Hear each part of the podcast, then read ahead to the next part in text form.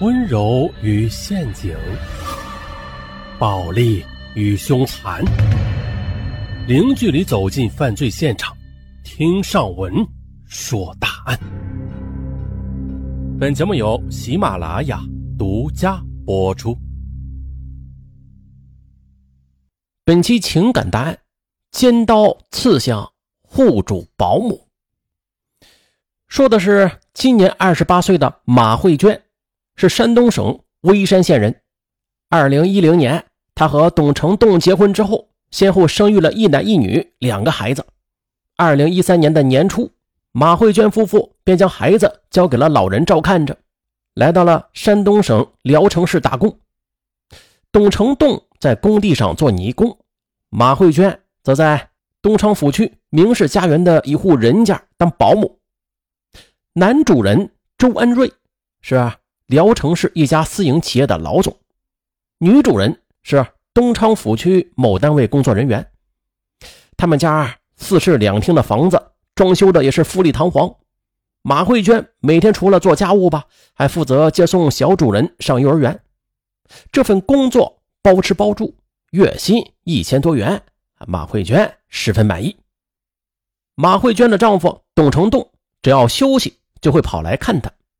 可是雇主有言在先呐，他不能带外人回家。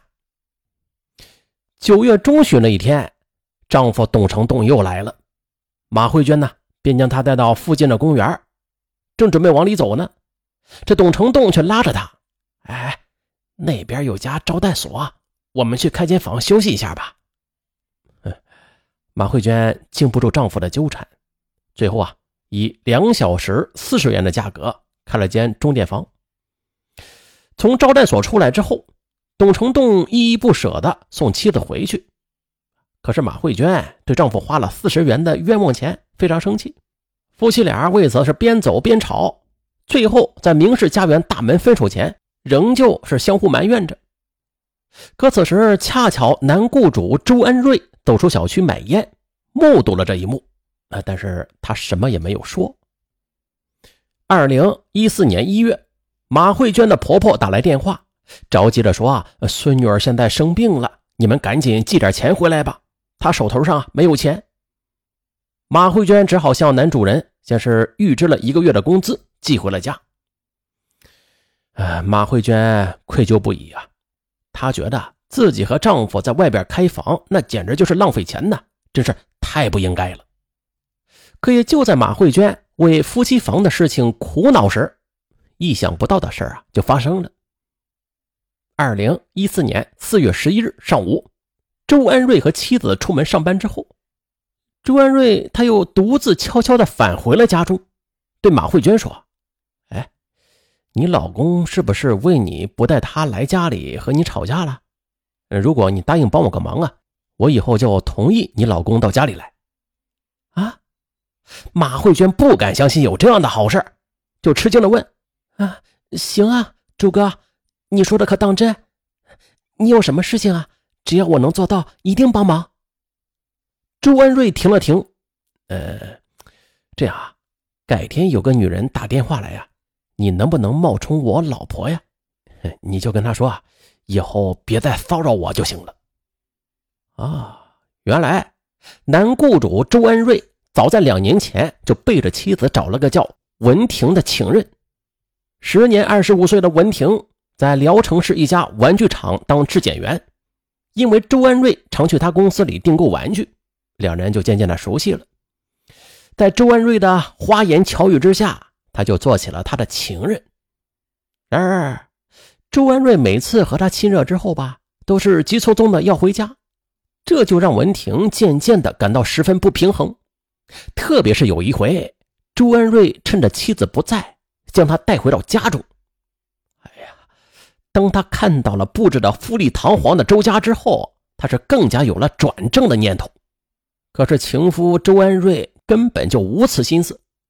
渐渐的，周恩瑞就被纠缠的烦了，他现在就想不惊动妻子的情况之下脱身。嘿于是，他就想到了请马慧娟帮忙，冒充自己的妻子。与文婷对话，从而达到摆脱他的目的。啊，男雇主，竟然让自己冒充他妻子替他的偷情解围。马慧娟听后是惊讶不已，不仅有些担心起来。周安瑞则安慰他：“你别怕，对方啊根本就不认识我老婆，只要我们不说，我老婆也不会知道的。你放心呐，这个家还是我做主，只要你帮了我这个忙，以后你老公就是天天来家里，我也欢迎。”朱安瑞这极具诱惑的条件，让马慧娟不仅在心里就思量开了。如果帮男主人这个忙，不仅可以换来夫妻相聚，还可以省下开房的钱，而且有了这份恩情呢，这男主人也不会轻易炒掉自己。这可是一举好几得的事儿啊！想到这儿，他就答应了。见他同意帮忙，朱安瑞连忙出门就买了一个新手机卡，然后又拿出个旧手机递给了马慧娟：“啊，这个手机以后就是你的了。如果他打电话来呀。”你就以我老婆的名义告诉他，我已经向你坦白了，你决定原谅我，让他彻底死了心吧。你只要做到这一点，就算完成任务，剩下的事儿我自有办法。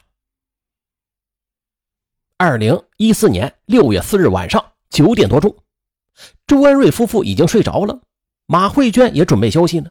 哎，突然手机响了，他知道文婷打电话来了，他便蹑手蹑脚的走出房门。躲在小区的一个角落里，就接通了电话。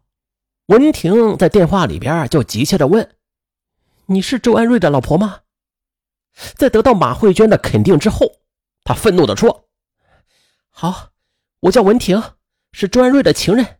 周安瑞早就背叛你了，这样的男人简直就是人渣。”哎，早有准备的马慧娟听后便故作镇定地大声说：“不，他不可能背叛我的，你在造谣。”哎果然，马慧娟强烈的反应令文婷对她的身份也是深信不疑。文婷缓和了一下语气：“好吧，大姐，那这样，我们明天就约个地方见面，你看看我和他的照片，你就知道了。”事已至此，马慧娟呢也只好将这戏呀演到底。第二天一大早，马慧娟等周安瑞夫妇上班之后，便悄悄的打电话给周安瑞。将头天晚上和文婷谈话的内容都告诉了他。周安瑞听后，马上赶回了家。经过商量，周安瑞同意马慧娟和文婷见面，还带着马慧娟到商场里买了一套高档的衣服，然后叫车将她送到了约定的咖啡厅里。哎，果然，文婷婷看着一身名牌的马慧娟，对她的身份是更加深信不疑了。她就不慌不忙的拿出厚厚的一沓自己和周安瑞亲热的照片，就摔到桌子上，给你，你仔细看看，你就知道你丈夫是个什么东西了。看着这些露骨的照片，马慧娟羞的是面红耳赤，但还是硬着头皮说：“不，你这些照片都是假的，我不相信他会做出这种事来。”于是文婷便将周安瑞。如何欺骗他感情的事，添油加醋的又说了一遍。末了，他又流着泪说：“大姐，周安瑞就是个情场老手，他说不定在外边还有其他女人呢。我们可不能被他给蒙骗了呀！这样的男人，你跟着他有什么意思？你还不如和他离婚呢。”哈哈，马慧娟她明白文婷的意思，假装想了想说：“啊，也许你说的都是真的，但是……”我把婚姻看得比生命还重要，即使丈夫对我不忠，我也绝对不会傻到和他离婚的。停顿了一下，马慧娟又以一个过来人的姿态敲打着对方：“你呀，不要以为有几分姿色就可以征服所有有钱的男人，凭姿色来换钱，这和做那个什么有什么两样啊？”文婷的脸色立刻就发起烧来，结果两人不欢而散。然而啊。第一回合落败的文婷却并不肯罢休，不断打电话给马慧娟，继续逼她跟周安瑞离婚。二零一四年六月十九日，马慧娟和周安瑞夫妇正在吃饭呢，文婷的电话又来了，她生怕被女主人知道，哎呦，吓得浑身直冒汗，赶紧跑到小区的空地上，大声的在电话里说：“你怎么这么不要脸呢？我是不会和周安瑞离婚的，你死了这条心吧！”哎，这回啊，这这文婷没有争吵，就挂断了电话。可是马慧娟她担心长期下去会被女主人给发现的，便赶紧约周安瑞在外边见面。周安瑞则鼓励她说：“这文婷啊，她毕竟是个未婚女孩，如果你再狠点她自然就不敢再纠缠了。”被周安瑞这么一鼓励，骑虎难下的马慧娟，她决定：“好吧，那我就将这恶人做到底。”